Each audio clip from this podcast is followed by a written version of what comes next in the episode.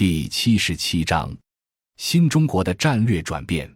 一以军重工业优先的国企工业发展战略实乃行格使进。从微观角度说，国企现在存在着冗员多、效益低、体制不灵活等弊端；但从宏观角度看，从根本上说，中国当年建立工业体系的时候，并不是为了市场，而是为了中华民族的复兴大业。为了中国自立于世界民族之林，看到国有企业曾经的历史功劳，也就容易看到其今天的问题所在。一般的理论分析认为，我国的工业化从一九五二年开始，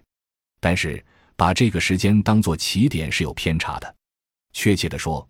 我们国家的工业化从一九五零年抗美援朝战争开始。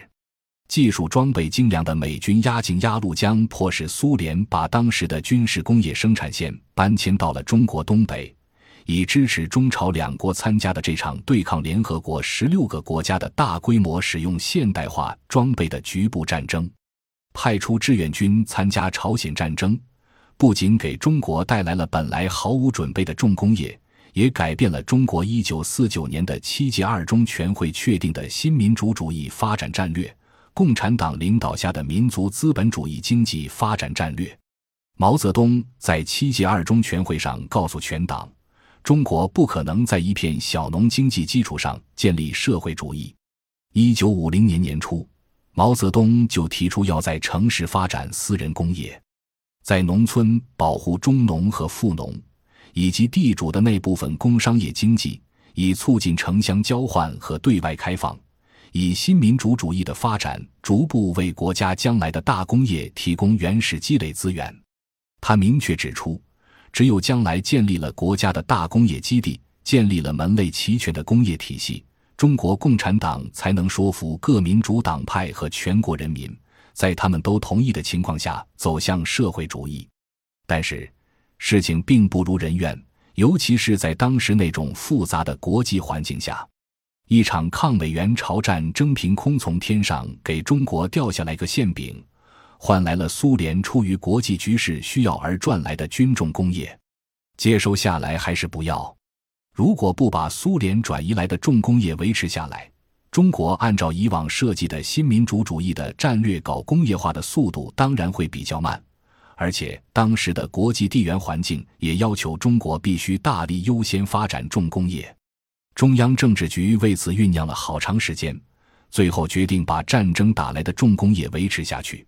这样，战争结束后的中国就不可能重新再回到以前确定的发展资本主义市场经济的道路。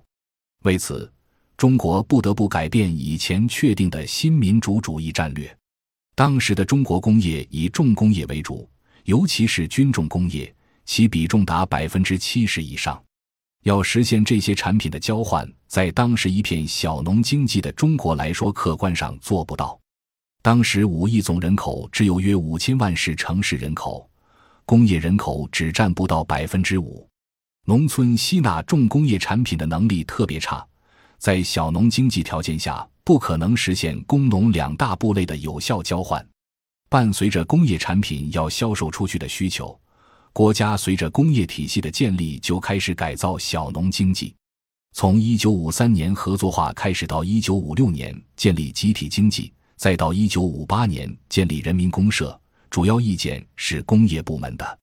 这样做的结果是实现了重工业产品的下乡，实现了工农两大部类的交换。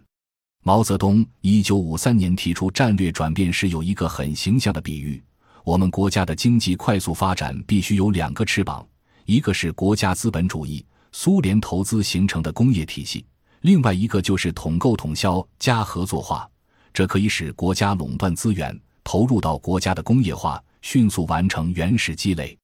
这个工业化资本积累过程在中国是个历史必然，只是和西方国家烧杀抢掠别国的方式不同。我们的原始积累完全是全体中国人民承担代价。当年的经济战略改变是不得不适应战争形成的军重工业的结果。从历史角度看待这个过程，就会明白我国国有企业走过的历程。当年以军重工业为主的国企是为了自立于世界民族之林，为了中华民族的伟大复兴而建立的。二后来发生迫不得已的战略改变，也是势所必然。当中国进入工业体系资本原始积累阶段的时候，苏联已经是五五计划前后，基本上完成了自己国家的工业体系建设。按照马克思的基本原理，苏联这时必然要求实现产品的全面交换。于是，在斯大林逝世之后，苏联要求所有社会主义国家跟着他一起对外开放。跟不上这股开放潮的，就是那些没有完成工业化的国家，他们的工业产品无法和苏联抗衡，更无法加入国际交换。当时，所有没有苏联驻兵的国家都拒绝了苏联的要求，这其中包括中国、南斯拉夫等，因为中国才刚刚进入工业化。结果，社会主义阵营内部形成了当时的大论战。论战的结果是。刚刚完成第一个五年计划的中国，因为苏联几乎彻底停止了对中国的援助，并于一九六零年撤走专家，而被迫停止了第二个五年计划的执行。中国从此之后不得不对依靠苏联形成的工业化进行转型，小农生产、地方国营和集体经济遍地开花。因为依照过去成功的基本经验，就是发动人民群众，当时全民大炼钢铁，搞发散性的工业化。结果引发了今天所说的很多教训，但中国就是依靠着中国人民的艰苦奋斗和勤奋好学的精神，自力更生地走出了一条自己国家工业化的历史道路。同时，中国也不得不偿还苏联以往的援助，并对付骄恶的苏联在中苏边境上的军事施压。为此，中国人民勒紧裤腰带。用苏联要的附加值很低的轻工业品和农产品偿还，并同期大力发展国防力量，发展自己的核武器，避免挨打，维持国家安全。最终，当苏联用核武器威胁到家门口时，中国为了八亿人的生存，不得不调整国际战略。一九七二年，中国恢复和西方国家的外交关系，引进欧美日的投资，优化产业结构。最终形成一个产业门类齐全的工业体系，得以加入到国际分工。在这个历史转折中，中国国有经济也做出了重大贡献。但是，恢复与西方的关系是要付出代价的，因为要发展与西方国家的关系，就要引进欧美日的投资。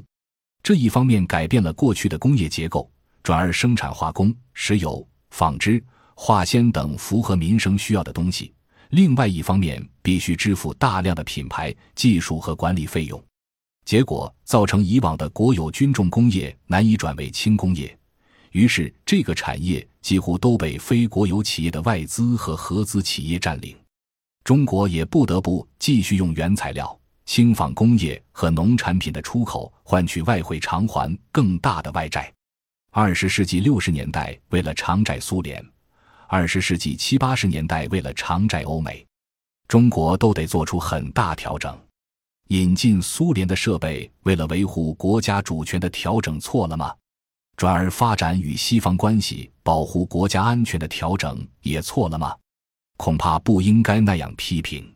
那个年代是全民奉献的时代，是英雄辈出的时代。那个时代的政府是一个英雄的政府。有功于这个国家流血牺牲才换得的独立，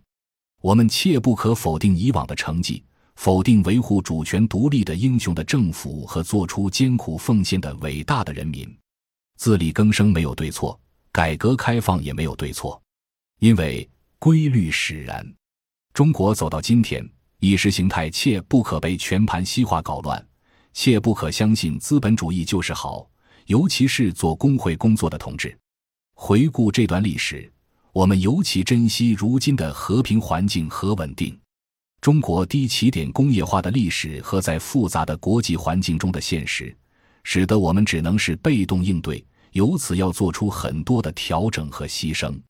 包括我们加入世贸组织，虽然传统行业和农业受到的压力很大，但中国不得不加入，因为已经形成了庞大的工业化体系。如果中国的转型做得好，就可以在二十一世纪实现中华民族的真正复兴。不能平稳过渡，则很多问题都会出现。那么，外在压力和内在扩张下的工会工作能做什么？需要认真分析。感谢您的收听，本集已经播讲完毕。喜欢请订阅专辑，关注主播主页，更多精彩内容等着你。